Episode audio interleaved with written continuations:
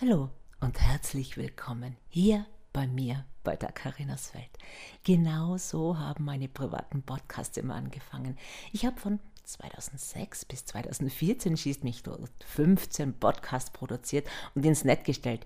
Ja, und ich war auch recht erfolgreich, darf ich sagen. 2008, 2009 habe ich eine Auszeichnung vom European Podcast Award im Bereich privaten Podcast erhalten.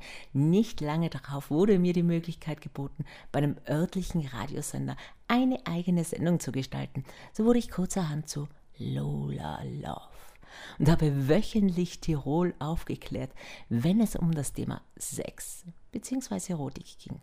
Und nun denke ich jetzt ernsthaft an mein Comeback. Autogrammen gibt es später. Nein, im Ernst. Ja, man merkt es, hier macht sich schon der Lagerkoller bemerkbar.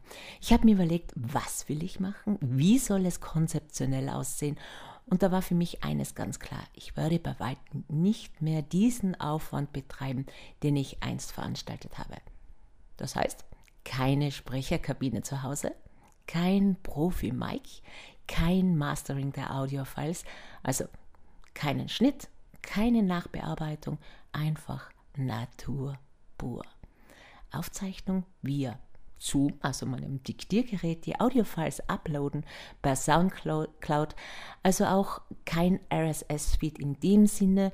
Naja, und der Link zur neuen Sendung erfährt ihr per Facebook oder Twitter. So wird er geteilt. Wer mich kennt, weiß auch, dass ich mich thematisch nie festlegen will.